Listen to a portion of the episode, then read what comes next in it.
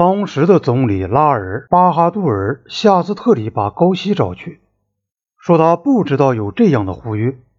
在部里的档案也没有关于这件事的任何记载。高希要他同美国人插队，并说如果美国人否认这件事，他愿收回他的发言并道歉。以后去问美国大使馆，大使馆肯定当时的确有这样的呼吁，并将呼吁书的原件出示给印度人。经过进一步搜寻，在总理秘书处的档案中找到了该件的一份副文。加尔布雷斯在他的《大使记事》一书中描述过那份呼吁书的原件。以后的做法就是很不像样的了。夏斯特里在会议上发表了一篇措辞审慎的声明。这篇声明从字面上看是符合事实的，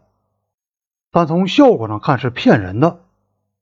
高希提到，有一艘美国的航空母舰曾奉命开进孟加拉湾。夏斯特里否认尼赫鲁曾要求美国派一艘航空母舰，并说美国航空母舰也没有开进孟加拉湾。高希表现出一种夏斯特里所不配的忠诚和庄严的风格，保持了缄默。虽然这样做使得自己的政治品格受到了损害，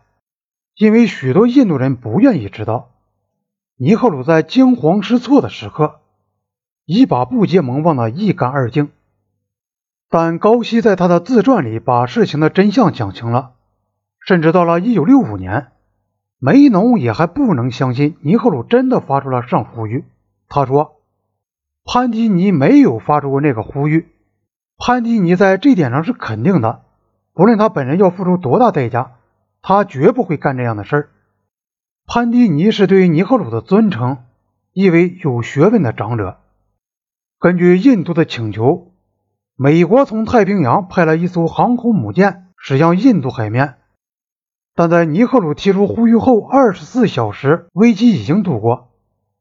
因而那艘航空母舰在抵达了孟加拉湾前又返航了。尼赫鲁还曾要求派遣运输机，美国立即答应了，就派遣了一个美制 C- 杠幺三零运输机中队飞抵印度。上述呼吁还不是在溃败的震动下所采取而又很快反悔的唯一步骤。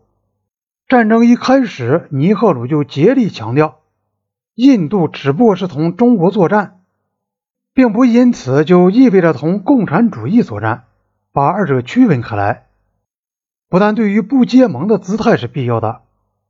而且对于维护印度同苏联的关系也是必要的。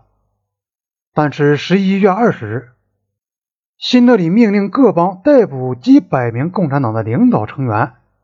原来的意图是只逮捕实际上已分裂出去的党的左翼成员，把那些不赞成该党领导承担义务支持印度政府的成员关进牢房。但内政部把事情搞乱了，他们从情报局的档案中抄下了一批要立即加以逮捕的名单，没有经过审查就发给各邦首府，结果该党的许多中间派以及某些亲莫斯科派的成员也遭到了逮捕。过后不久就发现这件事办错了，尼赫鲁向内政部长夏斯特里表示了不满，并且说这样做会损害。印度在共产主义国家中的声誉，但如果打开牢房，把他们统统放出去，会使局面更加尴尬。因此决定把那些抓错了的人一个一个的放出去，这样就可以避免给人造成是承认错误的印象。在内政部如此这般的为国家的安全而操劳的同时，有些政客又在为国家的政治稳定性而担忧。一批反对党和国大党的议员找上了拉达克里希南总统，建议他进行干预，实行某种形式的总统统治，暂时停止议会活动，把内阁变成为总统的咨询委员会，由尼赫鲁担任首席顾问。宪法中没有规定可以采取这样的步骤的条文。这项建议是昏头昏脑的，也是不切实际的。几乎等于搞一次政变，他反映了这些人对尼赫鲁作为战时领袖的不信任，也反映出他们认为像拉达克里西南这样一个同导致灾难的政策没有任何联系的非政治人物是个非常时期的适当人选。总统对找上门来的议员们并没有给予任何鼓励，但由于某些被认为同他比较接近的政客，特别是蒂塔克里希纳马查里在首都把他们的想法广为传播，因此总理就有了疑心。认为拉达克里西南对上述想法并不完全反对。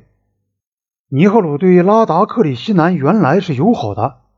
在这次事件后，尼赫鲁对他的态度显然冷淡。可能上述的猜疑是原因之一。另一因素可能是由于总统曾组织各邦首席部长共同施加压力来反对梅农，而且人们广泛的引用总统所讲过的话。就是说，这次溃败是由于我们的轻信和疏忽，这一点可能刺痛了尼赫鲁。